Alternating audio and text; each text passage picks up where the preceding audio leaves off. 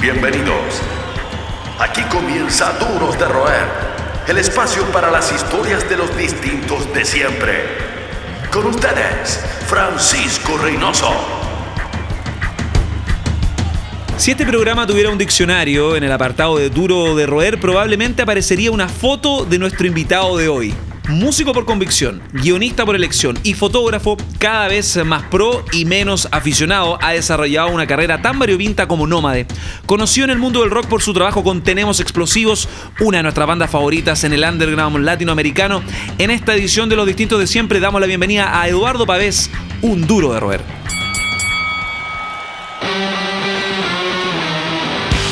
Eduardo, ¿qué tal? ¿Cómo estáis? Bienvenido a Duros de Roer. muchas gracias por invitarme. Oye, Eduardo, leyendo tu historia, conociéndola también a través de la música, muchos te, visibilizan, te conocen, ven lo que haces eh, con eh, Tenemos Explosivos queda la sensación de que nunca has parado de apostar eh, por el arte en mm. general, por la música, por la cultura, como un lugar casi de contención, un lugar de resistencia. Yo me pregunto a esta altura del partido, ¿cuántos años tienes? ¿37? 35. 35 años. A tus tempranos 35 años. Adolescentes 35 años. ¿Frente a quién o a qué estás resistiendo actualmente? Uy, frente a mí mismo, diría yo. Estoy, bueno, igual esto es personal, pero estoy como en un proceso de... Eh, bueno, ahora estoy en un doctorado. Entonces creo que volver a estudiar me ha puesto en una posición en la cual obligatoriamente tengo que reexaminarme todo el tiempo y estoy como depurando cosas mías que tienen que ver con resistir presión, con capacidad de eh, resiliencia. Estoy, estoy como en eso. Diría que después de hartos periplos he, llegado al punto en el cual comienza el trabajo más interior más que un nuevo cambio de casa o una nueva modificación externa hay, estoy. Hay muchos intereses, intereses en, tu, en tu biografía, en tu recorrido, pero lo que nos apasiona a nosotros, el core, la columna vertebral, la espina dorsal claro. de de Roer es la música. Así que cuéntame eso. Háblame tu biografía musical, los primeros estímulos quizás. ¿Cómo llegas a esta militancia del rock?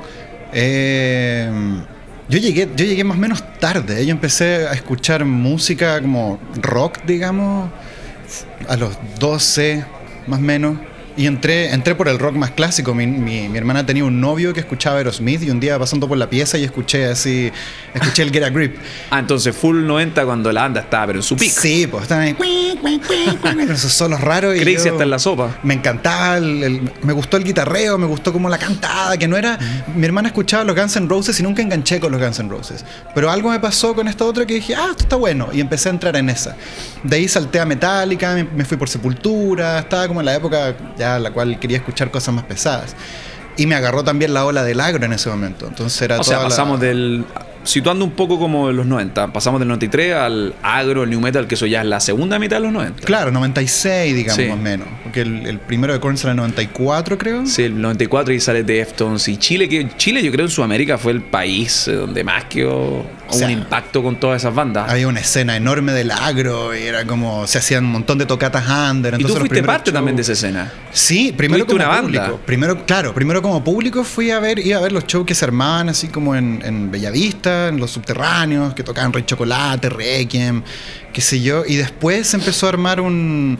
Eh, de tanto ir a los shows dije, ah, parece que yo quiero tocar una banda de esto. ¿Te sentías identificado con esa onda bien angustiada que, era, que reflejaba los mensajes de ese tipo de banda? ¿Qué era lo que te atraía de ese sonido? Porque ese sonido era, era dividía aguas en el rock, era un, sonido, era un sonido, una escena resistida y también amada Claro, o sea, yo, tenía amigos que eran más músicos que me decían, tuvo que escuchar esos raperos con guitarra.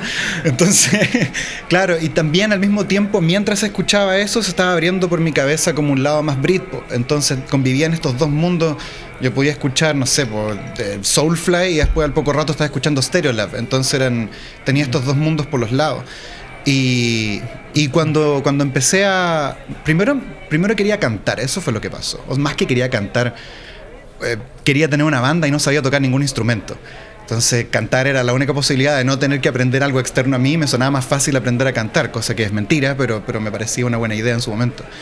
Eh, primero tuve, claro, cuando muy chico bandas más de metal y después cuando, cuando quise tener una siguiente banda entré a formar bandas más de agro, ¿no? cantando como en esta onda, completos herederos de Korn, digamos.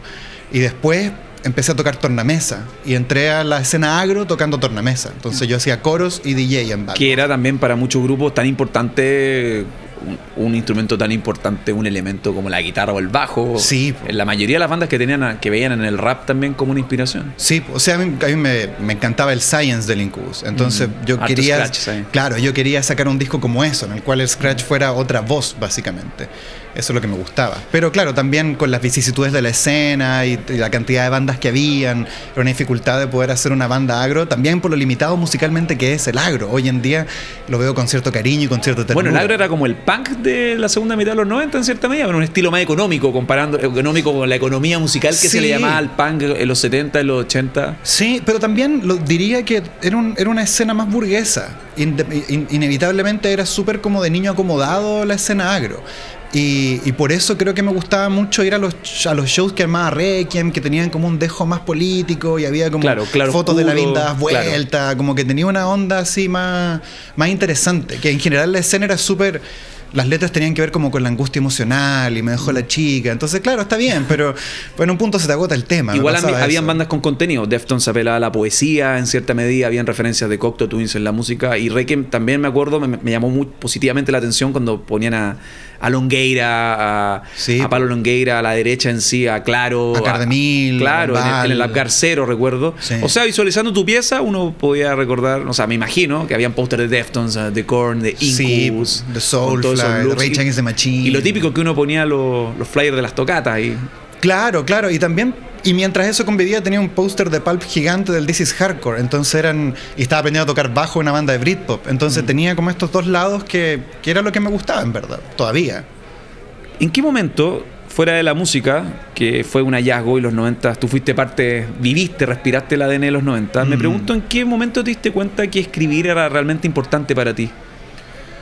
Escribir, yo es- escribo desde, diría desde siempre, de hecho el otro día estaba revisando, porque cada vez que vengo acá, como viajo una o dos veces al año, aprovecho de revisar cosas que tengo, y encontré cuadernos viejos míos y encontré una cosa que escribió una máquina de escribir de mi mamá cuando yo tenía siete años. Qué vintage. Y como un cuento, así propiamente cuento, unas 20 páginas de la escuela, una historia que no tiene ningún sentido, pero que existe. ¿Y te acuerdas de qué te inspiraba? Así como... En ese momento dibujos animados, Ya. cosas que ve la tele, lo- los referentes que uno tiene a los 7 años. También los primeros cuentos de Oscar Wilde que me leía mi mamá cuando me iba a acostar, El Ruiseñor de la Rosa, ese tipo de cosas que existían como en un universo un poco melancólico, triste, que para la mente de un niño la melancolía es un sentimiento nuevo. Entonces me acuerdo muy claramente de mi mamá contándome estos cuentos tristes y yo llorando y decir como, ¿por qué siento pena con algo que me cuenta mi mamá? Mi mamá no me hace llorar. Creo que, creo que la posibilidad de que alguien más me contara tristeza y me afectara me pareció algo bello. Entonces me interesó escribir esa misma experiencia. son los que mantienen encendida la llama del rock. Seguimos conversando con los duros de roer. Seguimos en esta conversación honesta, valga la redundancia, en el honesto Mike también, eh, con eh, Eduardo Pavés, eh, voz de Tenemos Explosivos, guionista, actor también en términos de formativos. Eh, para la gente que no cacha bien, porque uno te ve siempre con Tenemos Explosivos, digo siempre comillas, porque tú vienes con suerte dos veces al año. Claro. Ha sido divertida la dinámica de la banda y ya vamos a ahondar en eso, de cómo el grupo también se ha sustentado en esta, en esta carta GAN, donde tienen que trazar con bastante antelación, antelación los proyectos, desde grabar hasta una- un simple par de tocatas. Sí. Todo, es un pro- todo requiere planificación y programarse. Pero para los que no están al tanto, tú actualmente estás haciendo un doctorado eh, en Estados Unidos, un doctorado relacionado al guion, que es un oficio que tú has desarrollado a pulso en los últimos años. Estás en Colombia. Sí. Y también, previo a eso, tú viviste una suerte de travesía. em, Travesía por el desierto, con este pasado también, background, siendo parte de, de los guionistas de las teleseries, que es como un formato tan resistido actualmente por la gente que ya ve con distancia la televisión abierta, fuiste parte de, tele- de teleseries exitosas y otras no tanto. Cuéntame acerca de ese camino. Yo llegué a las teleseries porque, eh, bueno, yo más que nada me considero dramaturgo. Ese es como eh, el, el rótulo que me gusta cargar, porque escribo teatro y dirijo teatro, entonces estoy muy cercano al mundo teatro. El doctorado que estoy haciendo es doctorado en, en teatro y performance, entonces tengo como esta, esta cercanía con las tablas. Y claro, cuando tenía 20 años, escribí mi primera obra de teatro y se la mostré a mi profesor de dramaturgia, Benjamín Galemiri, y me dijo, sí, está súper buena, mándala a la muestra nacional, que es donde estaban los pesos pesados. Y la mandé para allá y gané la muestra nacional. Y de pronto me encontré con que era dramaturgo. Y se me consideraba dramaturgo en un medio que yo no conocía, que no, no tenía ninguna red de nada. Y, y de pronto tenía expectativas que cumplir con respecto a mí mismo, con respecto al resto, con respecto al medio. Y, y, me enfrasqué en resolver esas expectativas y trabajar tratando de hacer las mejores obras posibles. Y claro, es un premio que gané 10 años de corrido, entonces estaba tratando de funcionar dentro de eso. Y en ese proceso en el cual creo que la cuarta, quinta vez que gané la muestra, me llaman de la televisión porque necesitan un asistente de guion.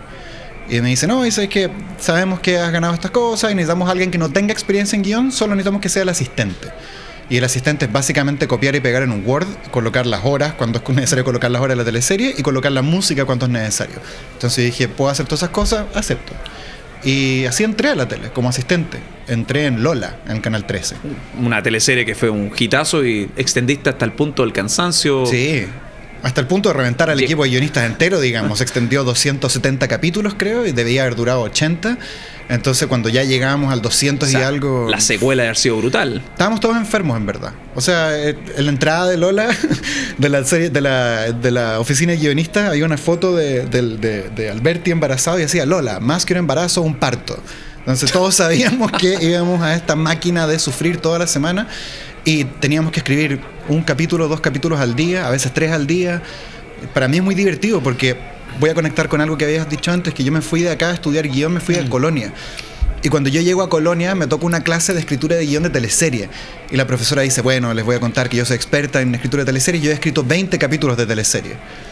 Entonces, claro, para adentro decía, wow, con el equipo nosotros sacamos 20 en dos semanas. Entonces es muy extraña la distancia que hay entre un método de trabajo así de duro y un lugar en el cual te permiten tiempo. Sabes que no, no es la primera vez que quizás en este espacio, en otras conversaciones de gente, puede ser Brasil, México sobre todo, eh, que se impresionan como con el vértigo y el estrés laboral del chileno. Es enorme. Como un modo operandi, como que, Eh.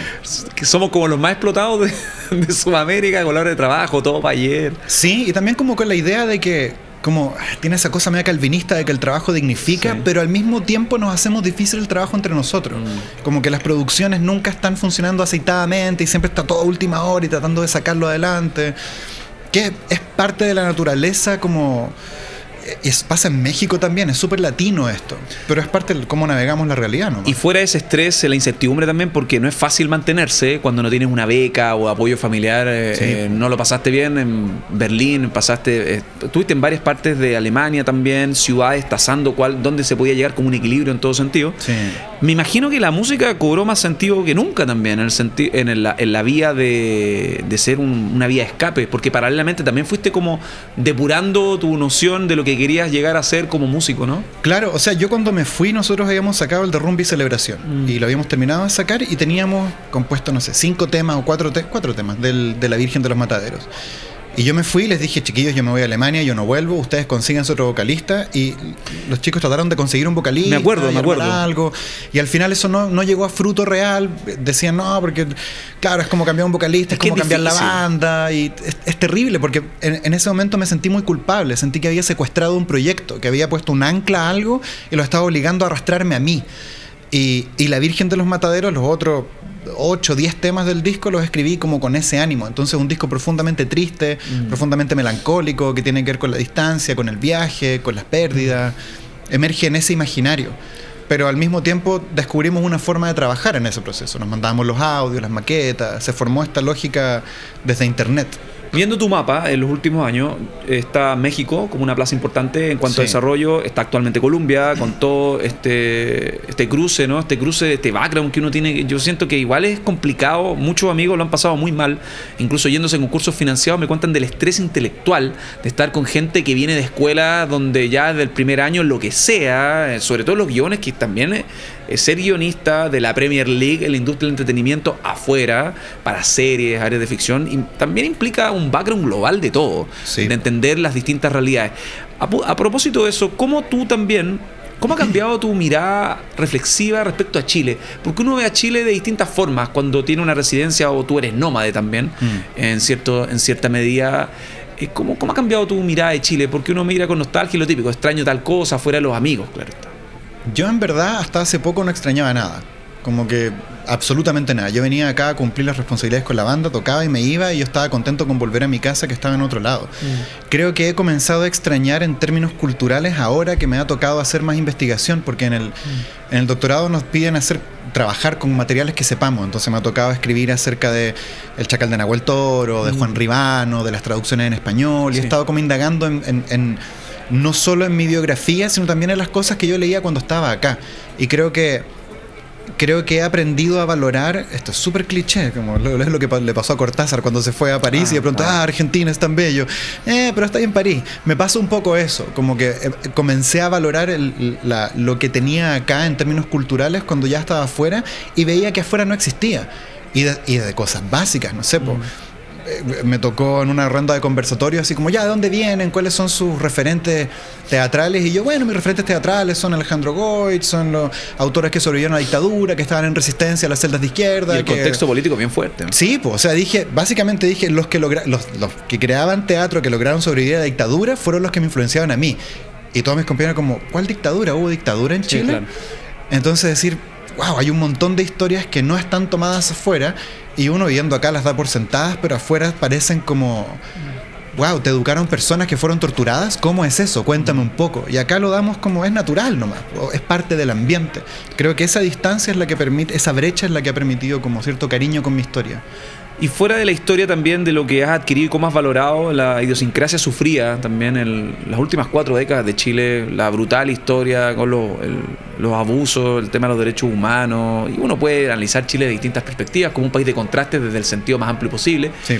También está lo de la fotografía, donde al igual que siendo guionista, porque lo tuyo ha sido siempre a pulso y la gente que ya está escuchando ya puede darse cuenta que todo lo que ha hecho Eduardo ha sido a pulso, siguiendo el instinto, eh, con margen de error, con aciertos, con desaciertos, incluso al punto de ser cantante a veces que no te, no te dan la pasada en el sentido que la banda no te acogía y entrabas con- haciendo scratches.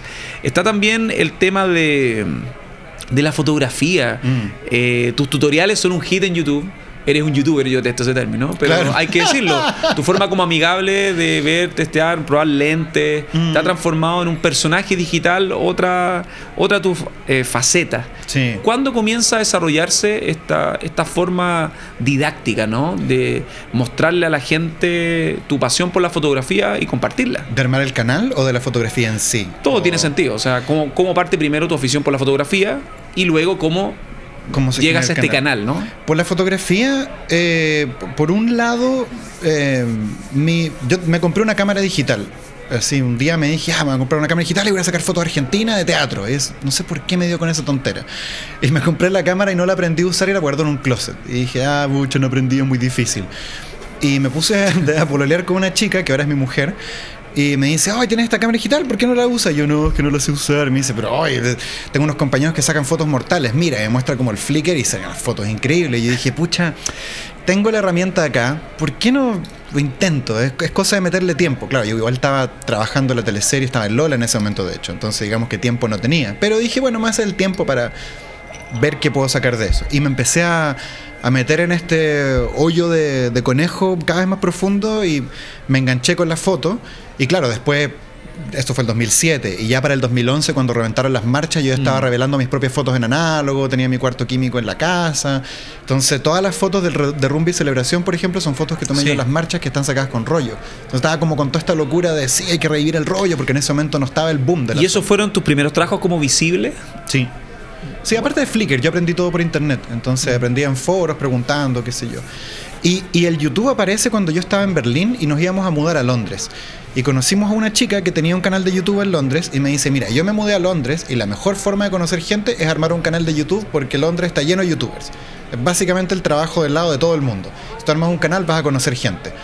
Y yo no quería irme a otra ciudad sin conocer gente. Me daba mucho miedo la soledad, en el sentido como afectivo. Y dije, ya, voy a armar un canal y si alguien engancha, bueno. Y engancharon. Entonces conocí un par de amigos allá que me dijeron, oye, vi tu canal, está bueno, vi que te mudaste a Londres, toma una cerveza. Y empecé a conocer amigos y armé una pequeña red, pero básicamente el canal yo lo armé para no estar solo. Y con el tiempo he ido agarrando cierto vuelo, el tamaño de un canal también reducido, no tiene un millón de suscriptores, pero, pero No, es un lugar en el cual Tiene un alcance. Sí, Sí, es un, Hablemos de microsegmentación exitosa. Claro, claro, sí, pues sí, pues el grupo ñoño de los tipos te que dedican a la cámara sí. análoga que revela Pero es que se agradece, casa. se agradece como la guía doméstica y que no discrimina, no discrimina, Sí. va, crea un bagaje y ese ha sido el resultado. O sea, yo veo el feedback de tu canal de YouTube. y- Sí, ha Es un funcionado. medio. Pero también porque, porque opera, creo yo, desde una lógica en la cual no pretendo ser nada más que Mm. yo con la cámara. Entonces no hay un personaje, que es un rollo también que tengo, como el tratar de siempre ser yo. Entonces trato de no ser otra persona cuando se prende la cámara y estoy haciendo un video y no ser otra persona cuando voy por la calle. Entonces la gente cuando me conoce, ah, yo te sigo en YouTube, ah, y eres igual a como sale. Sí, soy siempre el mismo. Y creo que hay como un... Se agradece eso de alguna forma. Más que un club, una familia. Sigues junto a los duros de roer. Seguimos en este Duros de Roer desde el Honesto Mike con Eduardo Pavés, cantante, tenemos explosivos, dramaturgo, guionista, un tipo con una paciencia casi nivel Ganesh, sobre todo en el ámbito de las teleseries donde tuviste varios hitos que hemos compartido en esta conversación, aparte de la música. Hablando de la inspiración, de tu especialización, de la dramaturgia, de escribir guiones, ¿es este Estados Unidos de Donald Trump? Eh, una tierra fértil para hacer canciones eh, de rock o escribir en general?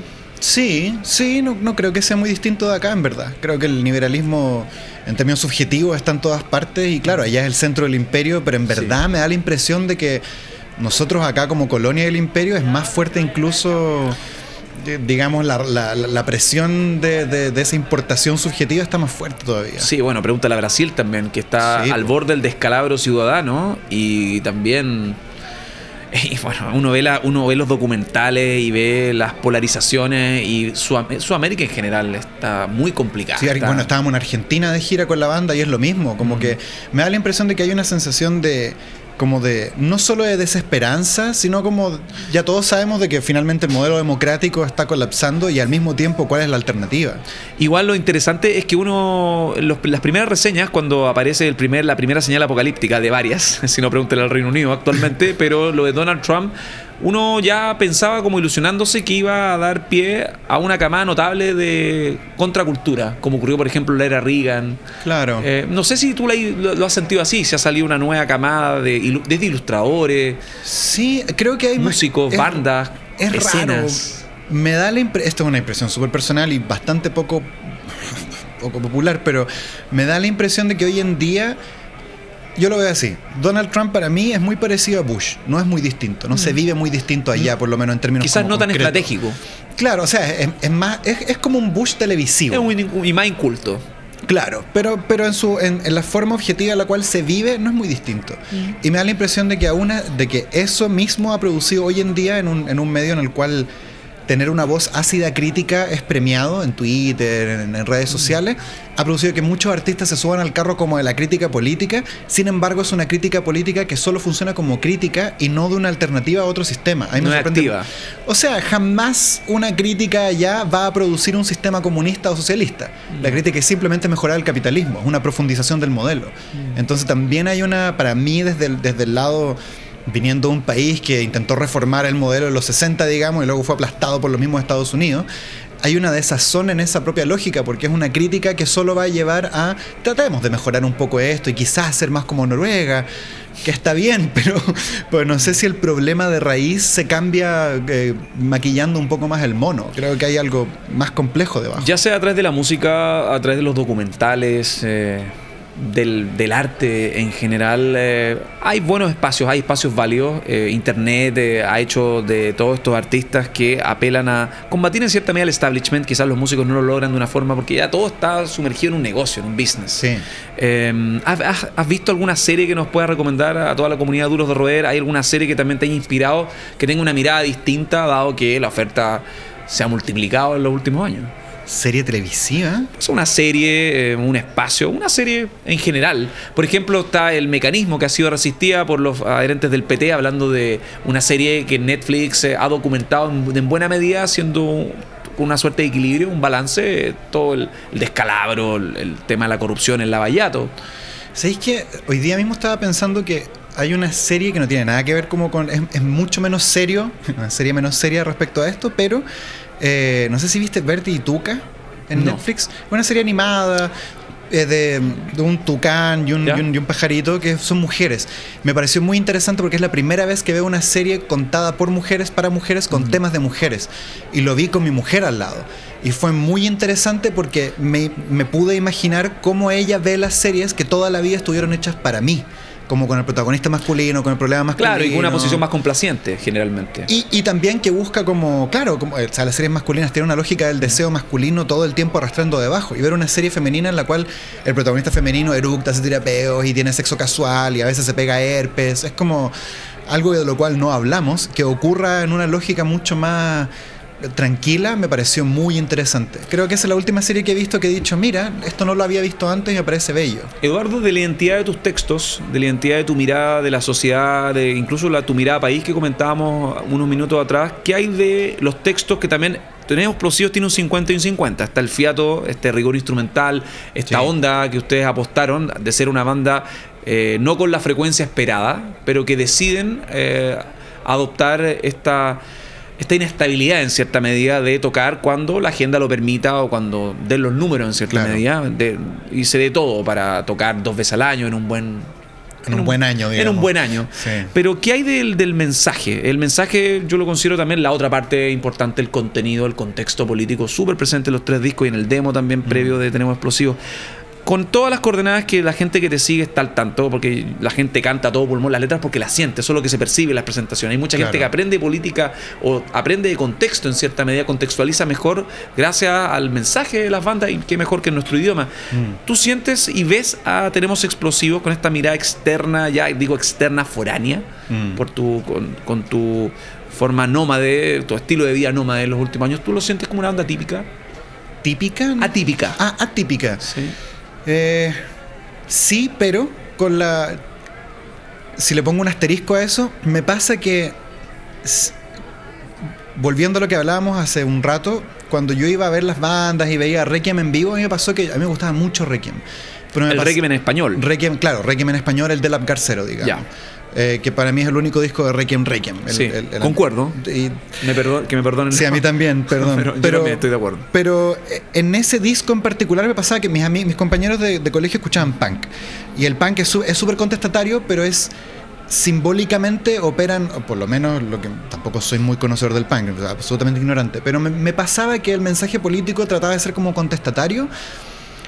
Pero incluso cuando le mostraba las canciones de Requiem a mis amigos punk decían, no, igual esto es, o sea, diciendo los nombres de las personas, igual Mm. Sí. es un paso más allá. Eh, también con eh, hay un tema que está incluido gente maquiza, con Sí. toda una mirada, Sí, y ese espíritu combativo. Sin embargo, me pasaba cuando escuchaba el disco que a pesar de ser muy combativo y directo, me faltaba, yo decía que ganas de que estos tipos me dieran como pistas para saber dónde buscar yo algo. Que las canciones tuvieran algo más allá de la, de la impresión. Y creo que lo que he hecho con las letras, lo que trato de hacer, es hacer eso que yo no obtuve cuando estaba buscándolo. Vale decir, tratar de dar pistas de probablemente si buscas por acá va a haber algo, probablemente si lees a la rápida el menú de la fenomenología del espíritu vas a encontrar un, un capítulo que se llama La libertad absoluta y el terror y vas a poder meterte en temas más complejos. Lo que me gusta o, o lo que intento hacer es las cosas que he aprendido en, en la dramaturgia y en mis lecturas personales, dispersarlas a partir de las letras. ¿Sientes que la gente percibe, porque tu público igual es joven, hay que decirlo, Sí. un público sub 30, millennial, lo que sea, eh, ¿sientes que perciben la profundidad de los textos de la banda? Yo creo que sí, yo creo que sí. De hecho, me han escrito así como, oye, oye, mu- muchas gracias por las letras, estoy ahora tomando mi curso de tragedia griega, estoy estudiando sociología y acabo de entender tal o cual cosa de tal letra o ahora entiendo tal conexión. Qué mejor que eso también, como Sí, o sea, darles lectura complementaria. Para mí es muy bello porque ser profesor, me hubiera encantado que pasara. Mm. A mí me pasara y que le pase a alguien para mí es, eh, eh, es un regalo en verdad. Eduardo, em, nosotros te consideramos, pero tú, eh, ¿te sientes como un duro de roer por lo- las decisiones que has tomado por el camino a esta altura del partido, el camino recorrido? Sí, sí, yo diría que sí. Creo que, creo que no me. Creo que me he caído las suficientes veces como para ponerme de pie y bueno, acá estoy, pues, así que. No es nada especial, pero es lo que tengo. Esto fue Duros de Roer Podcast. El club de los distintos de siempre. El último apaga la luz. Hasta la próxima.